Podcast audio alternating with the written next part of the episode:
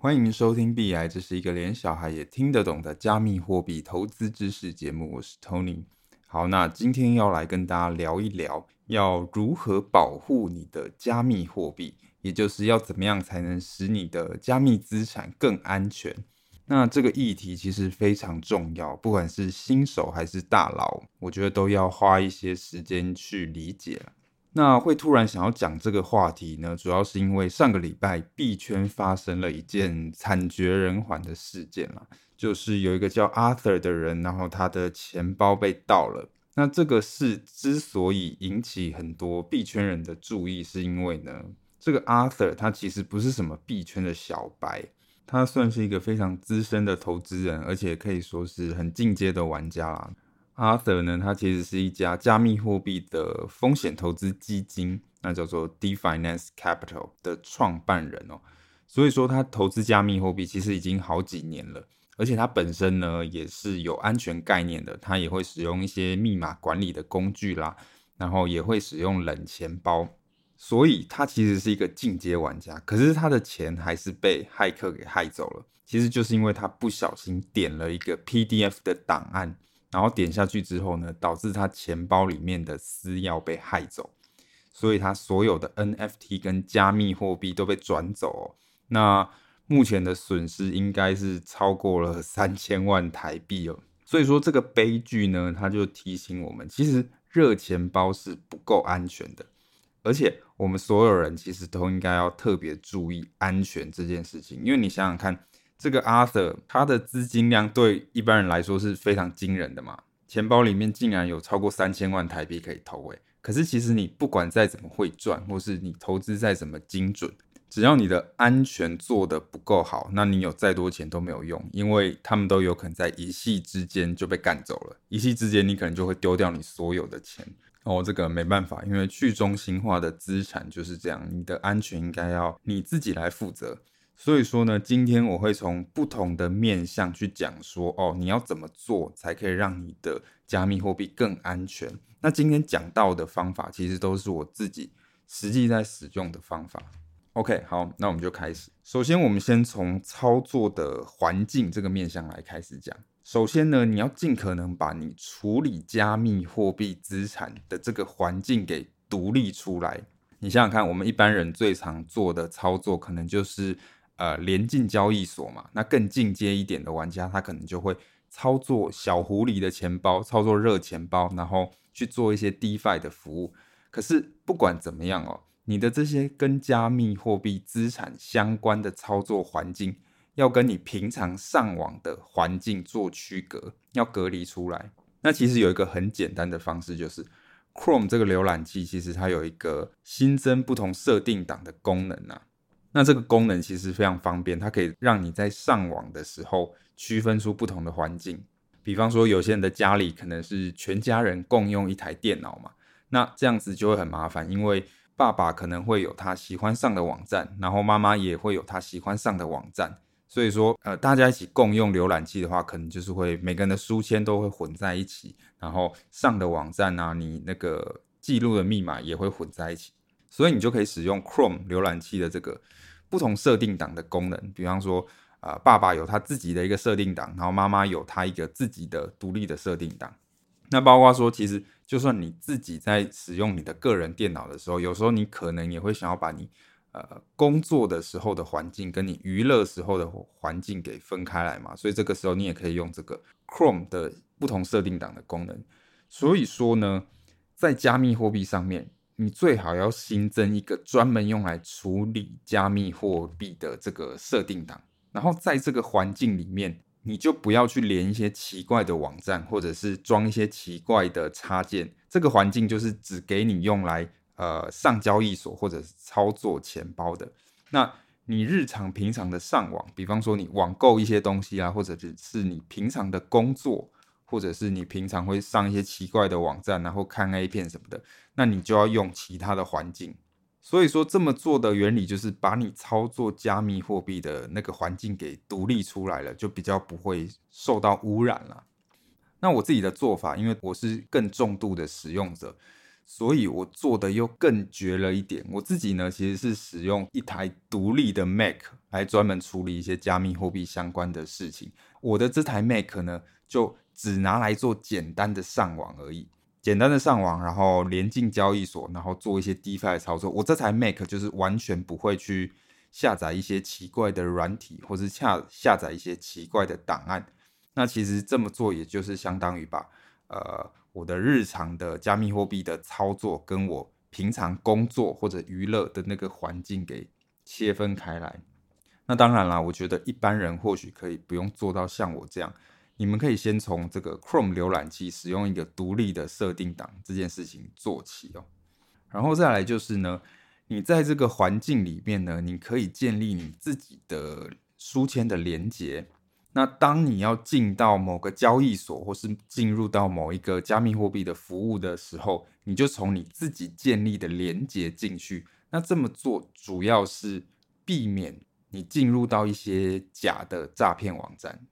因为其实有一种诈骗手法，就是呃，他们那些诈骗仔会去自己做一些假的诈骗网站。然后透过一些搜寻引擎优化的手法，或者是付费打广告，然后让 Google 把这些诈骗网站推送给你。所以其实如果你是直接用 Google 搜寻的方式，你就有可能会进入到假的网站，因为你有可能是，比方说你搜寻一个交易所嘛，Google 就直接跳出一个这个交易所的广告，然后你可能会想说，哎。Google 总不可能把诈骗网站给推送给我吧，所以你就点进那个广告进去，结果还真的有可能是诈骗的网站。这个手法其实在前阵子还蛮常出现的，有很多人就是因为直接用搜寻的方式，他搜寻之后他就直接点那个可能排名最前面的，或者是 Google 推送给你的广告，然后他就进到诈骗网站，然后就被骗了。所以倒不如你就费一次工啦，你就花一点时间，先把所有的正确的网址都存起来。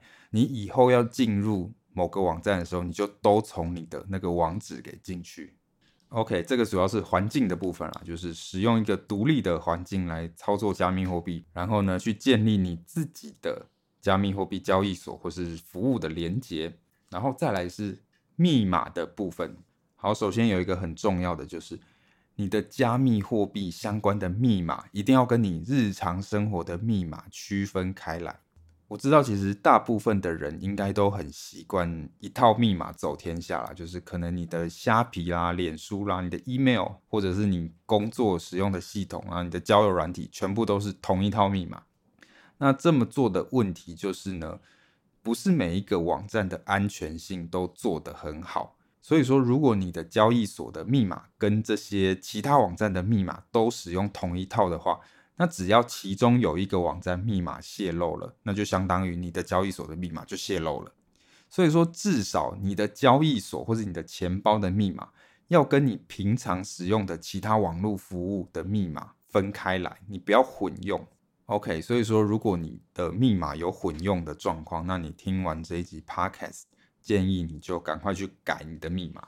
然后再来就是，其实密码设定的原则呢，基本上就是越长越好，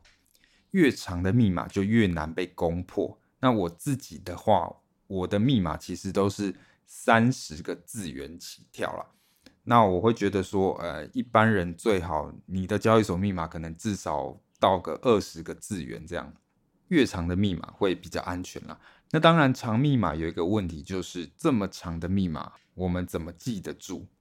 那我觉得呢，其实你可以用一个句子来当做基底，再穿插一串秘密数字，然后这样组成一个密码。那你用这样的方式呢，其实就可以很轻松的产生一组很长的密码，而且相对比较容易记得啦。可是你要注意的是，你使用的句子一定要是全世界只有可能你想得出来的句子啊、呃！在以前比特币时代那个时候，因为保存私钥也是一个问题嘛，所以其实那时候就有人做出这种呃可以把句子转成私钥的工具。所以说，你就只需要记一个句子，那你就可以还原你的私钥了。那当然，这个用起来就很方便。可是其实。当时呢，有很多人他们的句子的设定太简单了，比方说是呃呃妈妈我爱你啊，或是呃比特币 Number One，或是什么哦以太币会起飞啦，就是他们的句子设定的太简单了，所以很容易就被猜出来。所以其实还是有很多人因为这样，他的私钥被偷出来。所以说，当你在想这个句子的时候，一定是要一个全世界只有可能你有办法想得出来的句子。比方说，这个句子可能是一个全世界只有你知道的小秘密嘛。比方说是啊、我在大学的时候跟小美交往了，可是我其实有偷吃小花。比方说是这样的一个句子，然后最好还要穿插一些数字啦。那我自己的做法其实大概就是像这样，我就是会有一组句子，然后除了句子之外呢，我还会有一串秘密数字，然后我还会记一个特殊的规则，然后我就会把这个秘密数字使用这个特殊的规则打散在句子里面。那如此一来呢，就可以产生一组很长的密码。那这组密很长的密码呢，也会有大小写英文跟数字，而且我也会记得住。那当然啦，因为我毕竟是重度的使用者嘛，所以其实我很习惯使用这种很长的密码。可是我相信，对大部分的人来说呢，一开始要用这么长的密码，你可能会没有那么习惯，而且你可能会忘记。所以为了避免你哪天忘记你的密码，所以你需要备份你的密码嘛。备份密码的重点就是，你不可以用任何数位的方式备份。啊，包括说存在 email 或者是存在网络硬碟，什么 Dropbox 啦、Google Drive 啦，或者是存在什么笔记软体里面，甚至是存在自己的电脑或者是拍照存起来都不行。反正只要是用数位内容的方式就不行。最好的方式其实就是写在纸上啊，然后藏在一个呃只有你知道的地方啊。所以以上这些。就是密码的部分，其实大概就是三个重点嘛。首先就是不要混用交易所的密码，不能跟你日常生活的密码混用。然后再来就是密码越长越好。然后最后就是呃，你的密码不要备份在数位装置上面，你要备份在现实世界、物理的世界。OK，以上是密码的部分。然后再来是交易所，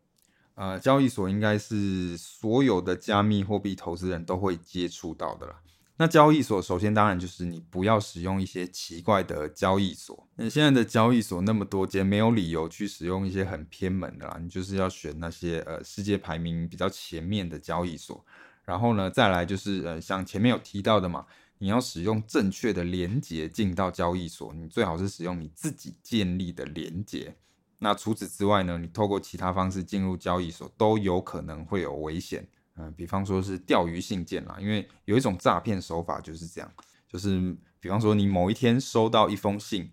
然后这封信说，哎，恭喜你在币安得到了什么大奖，看到你就觉得很开心嘛，然后你就从这封信的信件的连接点进去币安交易所，然后他就跳出币安的网站，然后要你输入账号密码嘛，然后你就输入账号密码，结果殊不知呢，这个网站其实是一个假的网站。然后这封信呢，其实也是一封诈骗的信件，所以你的密码就被这样偷走了。所以说你要进到交易所，请务必要从你建立的连接进去。如果你今天收到一封诶，感觉像是币安寄来的信，那请你不要从信件的连接进入交易所，你最好还是从你自己建立的连接进去交易所啦。OK，然后呢，这个交易所的密码其实也要 follow 刚才讲的嘛。呃，不要跟日常服务混用，然后你的密码要越长越好，然后备份密码的时候不要备份到任何的数位装置。所以说，如果你发现你的密码没有 follow 这些原则的话，那我建议你就听完这集的 podcast 也赶快去更改你的交易所的密码。好，那再来就是交易所一定都会有一个二阶段认证的功能，那有些交易所可能叫做双重认证，那请你。一定要打开二阶段认证。如果你不知道什么是二阶段认证的话，那请你去 Google，或者是你在社团发问，或者你可以直接问我。那总之呢，你一定要打开二阶段认证。简单来讲，这个二阶段认证其实就是一个第二道防线啦。那如果你有开启二阶段认证的这个功能的话，就算某一天你的密码泄露了，骇客也没有办法直接索取你的账户。因为他就算知道你的密码，那他要登入你的账户的时候，他还会遇到第二阶段认证，他可能需要简讯的认证，所以他还要拦截到你的简讯，才有办法登进去。所以这个二阶段认证其实就是一个第二层的保障。所以请你一定要打开这个二阶段认证。然后除了这个二阶段认证以外，其实你的交易所它会有各种的安全保护嘛。我建议大家就是进去你交易所的设定里面的安全的页面看一下，然后尽量的把各种的安全保护都打开，就是尽可能开好开满。比方说币安它就有防钓鱼码啦，或者是这个提款白名单的这个保护，那这些功能预设都是关闭的。我会建议你最好把它们全部都打开。比方说以我自己的账户为例的话，假设我现在要从我的币安的账户提款到一个新的地址的时候，其实是没有办法直接提款，因为我有设定这个白名单的保护。所以说我要提款之前，其实我要先把一个地址加到白名单。那光是这个步骤呢，我就要先通过手机简讯认证，然后还有 email 认证，然后还有验证器的二阶段认证，这些认证全部都认证完，我才有办法把地址加进白名单。然后加进白名单之后，我才有办法提款。然后我提款的时候，我还要再做一次这些认证，就是手机简讯认证、email 认证跟验证器的二阶段认证。所以说，你可以发现。骇客要把我币安的钱偷走的难度就会变得很高，就算他知道我的密码也没有用，他还要拦截到我的简讯，然后拦截到我简讯也没有用，他还要知道我的 email，他有办法登进我的 email，然后这样子还没有用，他还要知道我手机里面的那个验证器的密码。所以说我建议大家就是去你的交易所的安全设定看一下，尽可能把各种的安全选项都开启。OK，然后再来就是，呃，鸡蛋不要放在同一个篮子啦。如果可以的话，也不要把你所有的钱都放在同一间交易所。你可以多注册几家嘛。然后，比方说你这个月在这个间交易所买，然后下个月在另一间交易所买，让你的资金分散在不同的交易所。所以说，交易所的部分大概就是这样了。就是，哎，如果你发现你的密码没有 follow 到刚才讲的原则的话，那就赶快去换个密码吧，然后二阶段没有打开的话，也赶快去打开二阶段认证吧。然后接下来是热钱包的部分，那一般人最常用的应该就是小狐狸这个钱包啦。那其实我觉得一般的小白，或者是如果你的安全观念没有那么好，或是你是小资族的话，呃，就是最好不要使用到热钱包。你最好还是把你的钱就乖乖的放在交易所就好了，或许这样还比较安全呢。因为其实前面讲到的这个 Arthur，他就是热钱包里面的钱被干走了，所以其实 热钱包是不够安全的。那如果你真的有需要用到热钱包的话，我觉得你可以优先考虑冷钱包，冷钱包会比较安全，因为其实冷钱包它就是把你的私钥给隔离开来了，可是热钱包你的私钥是放在电脑里面的。所以，如果你本身电脑有一些问题的话，你用热钱包，就是你的私钥可能会被偷走。那冷钱包的话，它的私钥是保护在那个冷钱包的硬体里面，所以即便说你的电脑有问题，你的冷钱包里面的私钥也还不会被偷走。所以冷钱包是相对比较安全的啦。所以建议大家是不要使用热钱包。像是我们这个苦主嘛，Arthur 被偷了三千万美金的。他后来其实就在他的 Twitter 上发文说：“哦，我他觉得他这辈子应该不会再使用热钱包了。”那当然啦，如果你真的万不得已一定要使用热钱包，因为没办法，有时候就真的热钱包比较方便。那如果你真的要用的话，请记得里面千万不要放太多的钱，你要当成是这个热钱包里面的钱是有可能会被完全干走的这样。那其实不管你使用热钱包或冷钱包，都有一个很重要的东西，就是助记词。当你一开始创建这个钱包的时候，它应该都会有一组助记词。那这个助记词呢，其实就相当于你钱包的控制权啊，相当于你钱包的私钥。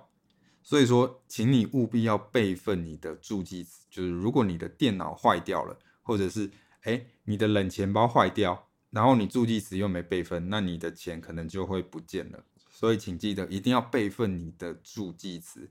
那然后备份助记词的原则呢，其实就跟前面讲到备份密码一样，请你要把你的助记词存在现实世界，就是可能是写下来啦，或者是刻在某个 铜板上面啦。其实真的有人这样做，我真的看过有人就是把他钱包的助记词刻在铜板上面。那总之呢，就是不要存在数位的装置，就像前面讲的，不要存在 email 里面，不要存在网络的硬碟，然后也不要存在你电脑里面的档案。那甚至你手机拍照这个也不要，就是你的助记词跟你的密码就千万不要存在数位的装置上面，除非说你可以确定你这个装置永远都不会连上网络，比方像我。我以前确实有曾经把私钥是存在一台电脑里面啦，那这台旧电脑呢，是我确定它绝对不会连到网络了，而且甚至呢，我为了要避免说，哎，我可能不小心把其他的网络的装置连接到这台电脑，我还把这个电脑的所有 USB 孔全部都封起来。对，除非你能够做到这样，不然就是你的助记词就不要存在数位装置里面。而且其实就算你真的把它放在数位装置里面，你还是需要备份在现实世界啦，因为你的电脑也有可能会坏嘛，所以其实你到头来你还是需要可能抄写一份，然后放在现实世界。而且即使你放在现实世界，你可能也要备份两份，因为你只备份一份可能会不见嘛，而且甚至要备份在不同的地方。呃，比方说我抄一份放在呃我的租屋处，然后再抄一份放在我的老家嘛。两个备份都放在同一个地方，有可能是家里会遭小偷，或者是你家里可能会失火嘛。所以说不怕一万，只怕万一啦。就算你备份到现实世界，也建议你就是异地备份。所以你想想看，就是呃，其实蛮麻烦的。你光是一个自己的钱包的备份问题，就有点麻烦了。因为毕竟你钱包掌控在自己手上的时候，你就要对自己的钱包负全责了。所以其实我才会说，我建议一般人其实，呃，把钱就放在交易所就好了，就先不要给自己找麻烦，这样比较省事啊。搞不好你放在自己的热钱包，其实你平常的这个上网习惯啦不太好的话，其实反而更危险了。所以建议大家就是先把钱放在交易所就可以了。那你可以等到说，哎，你的资金量可能比较大了，或者是你想要做一些更进阶的操作，你再考虑。把它转移出来到自己的钱包，所以今天大概讲了这些，那大家可能会觉得说，哇，我投资一个加密货币为什么要搞得这么麻烦哦？那我投资股票的时候可能都没有这些烦恼。对，其实就是去中心化的资产就是这样啊，就是说到底就是你要对自己负责嘛。那通常你要越搞越安全，就是也会越麻烦，所以这个是没办法的。不过，其实就是我觉得对一般人来说的话，呃，有很多工可能都是一次的工啦，就是你可能麻烦一次就好了。比方说，对一般人来讲，我觉得大家就先把你的 Google 浏览器新开一个干净的设定档，然后你从此之后就使用这个设定档来做加密货币相关的操作嘛。然后，如果说你目前的交易所密码是不够长的，或是有混用的状况的话，那你就先改一改嘛。那你改完的话，你记得要备份。那备份的话，记得要线下备份，就你可能抄起来，然后藏在某个地方这样。然后你的交易所也请记得把你二阶段认证打开，然后各种的安全保护也把它打开。然后资金最好也分散在不同的交易所。我觉得一般的投资人先做到这样，其实就有一个基本的安全性了。就是这样的钱，我认为已经是可以先放长期了。那当然，你要更进阶一点，你之后变成进阶玩家，或者你的资金量够大了，你需要把钱从交易所转移出来到自己的钱包了，再去考虑一些更复杂的问题，比方说你要怎么样备份你的助记词之类的。OK，那以上就是我们今天的全部内容了。那安全这件事情呢，就是对于去中心化资产来说特别重要。那希望大家可以多花一些时间去。理解，然后并且调整成比较安全的做法。那有任何问题都可以直接私讯给我，或是在我们的社团里面发问。那我之后应该也会再出一个比较简单的，算是清单啊，就是 checklist，然后让大家可以比较容易的确认说，诶，有哪一些安全的事项呢？你可能有做到，或者是没有做到的。好，那如果觉得我们内容不错，希望可以在 Spotify 或者 Apple Podcast 上面给我们五星好评。那我们就下次见喽。